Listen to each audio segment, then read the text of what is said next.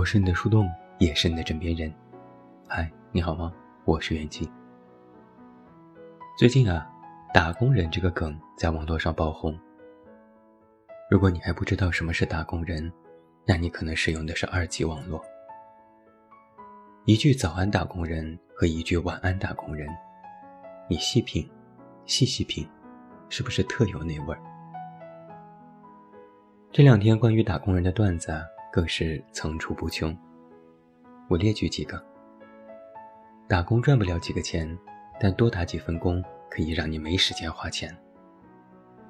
打工累吗？累，但我不能哭，因为骑电动车的时候擦眼泪不安全。过安检时检测仪一直响，工作人员问怎么回事，我说，因为检测出本打工人。钢铁般的意志。还有一句更绝，改编自北岛的诗：“车间打工，零件跟零件碰在一起，都是打工人梦碎的声音。”这几天我朋友圈里各种打工人语录，不管是什么事情，只要加上“打工人”三个字，看到时都能会心一笑。就连我最最高冷的朋友都在用这个梗。就可想而知，他真的是深入人心。这一场网友的集体黑色幽默引发了诸多讨论。有一些人担忧地指出，年轻人这般调侃，会把本来应该奋斗、积极向上、健康的情绪引导向更加丧的地步。我倒觉得，大可不必杞人忧天。我反而认为，年轻人多一些打工人精神是好事儿。我曾经问过一些人：“你们是从什么时候开始认清这个世界的呢？”回答基本上都是一样的：工作之后。现实这个玩意儿吧，说到底可远观不可亵玩。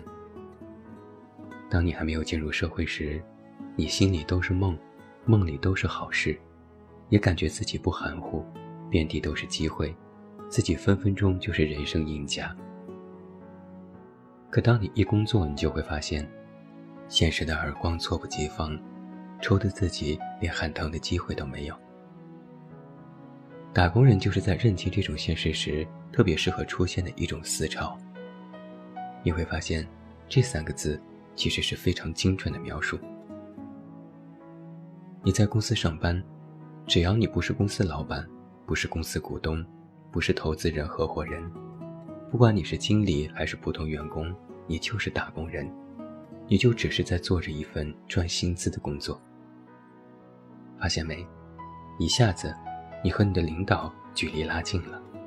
原来大家都是打工人呢，大家都是在用自己的时间和才华来换取自己渴望得到的收益，而这里面就会有一个供求关系。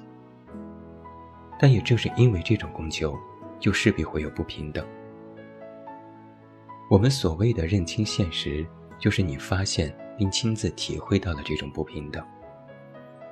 不是所有的加班都有报酬，不是所有的努力都有回报，不是你认真工作就能换来你想要的薪资和岗位。我们所做的一份工作，却是远远要比这种简单的因果复杂很多。知道这个真相之后，你就会发现，曾经说要为工作奉献啊、努力呀、发光发热呀，都是扯淡。你现在就是想着付出一份耕耘就能够得到一份收获，实打实的就是我要赚钱，我要过上更好的生活。打工人，不就是要钱吗？能够做一个打工人，归根结底是没有办法的事。就像我一个朋友说的那样，如果我真的是富二代，或者我特别有钱，谁愿意做打工人？还不是因为自己没啥本事，才要给人打工吗？话糙理不糙。能做老板的都做老板了，能有钱的都有钱了，暂时不能的就去做打工人，渴望自己有朝一日也能够阶级跨越，成为老板。所以，网上一些人的担忧其实没有什么价值。并不是打工人认清了现实，然后就选择放弃了。就像是之前流行的丧文化一样，大家都只是口头说说。我还没见过身边有人因为丧和因为调侃自己是打工人的，然后就撂挑子不干了。要知道，还有心思玩梗的，就说明你的日子其实没有糟糕到哪里去。每个人都喊自己苦，但真正苦的人是喊不出来的。真正苦的人是没有精力、没有时间在网络上发泄的。真正的苦。是有口难开，只要是能开口的，其实就都已经被你解构的差不多了。人生到处都是跑道，每个人都在暗地里和别人竞争。在你赢过别人时，夸自己是拥有钢铁般意志的打工人；在你输了的时候，说自己又是被世界吊起来暴打的打工人。这套思维逻辑。实际上都是一种自我安慰，同时也是一种自我保护。意思就是，我都把自己放在一个很低的位置上，称自己是打工人了，你总不能还要为难我吧？打工人何必为难打工人？相煎何太急？进入社会几年之后，你肯定也发现了这个世界的另外一个真相是，这个世界。有时就是没有道理可言的。你认为自己很了不起，觉得自己思维敏捷、逻辑清晰、三观正确，你说出口的话符合大众价值观，非常有道理。可是，那又怎样？网络上的杠精才不会听你说道理，他们就是要骂你，骂到你闭嘴。一个领导，就是不愿意听你废话，你多说一句。在他看来都是多余的狡辩，他只需要你服从，然后执行，这哪有什么道理？现实世界的行为逻辑其实是这样的：在能够和你讲道理的时候，通常都是你在强者的位置，你说什么就是什么。但你如果是一个弱者，你就会发现，道理永远掌握在强者的那一边。这个世界的游戏规则从来不是你制定的，而是强者定义的。那么，能够有效解决的办法，就是你成为强者，成为有话语权的那一方。但如果暂时没有，也不需要气得跳脚，你就老老实实的做一个打工人，学会给自己找乐子，让自己活得舒服一些。很多年前，网络上流传过这样一句话：“话糙理不糙”，我认为很对。生活就像是一场强奸，如果不能够反抗，那么就躺下来享受。世界总是会给所有人一些大大小小的空间和机会，你能够学会在高压的环境下喘口气，并且能够逐渐的适应环境，才是打工人最现实的行动指南。在可作为的时候用力去争取，在不可作为的时候顺其自然。不对生活抱有过高的期望，但也没有放弃对生活的热爱和期许，这才是打工人最具有正能量的精神世界。打工人这个梗之所以能够爆红，其实和当初的丧文化一样，都是现在的年轻人对于现实世界的一种解构，这是对残酷的降维打击，调侃。就是对这个世界糟糕最好的解构。解构，解释的解，构成的构，就是把一件事情拆解、重构，让它能够从另外一个角度和层面被人们理解、认知，最终接纳。打工人的流行，就是年轻人对于工作的重新定义和接纳。尤其是这一年，每个人都过得很难。每个人都学会了居安思危，能够保住饭碗，保住工作，保住自己的生活品质，就是胜利。而能够在这样的时候，依然选择用调侃来解释目前的难，在我看来，这是一种乐观。当你不开心的时候，你能够用另外一种方式来解释这种不开心，并且把这些无奈的现实通过另外一种黑色幽默的方式表达出来，这就是年轻人的智慧。是的，我必须要说，这就是年轻人的智慧。有些严格的人可能会问：这样做有用吗？能帮助人渡过难关吗？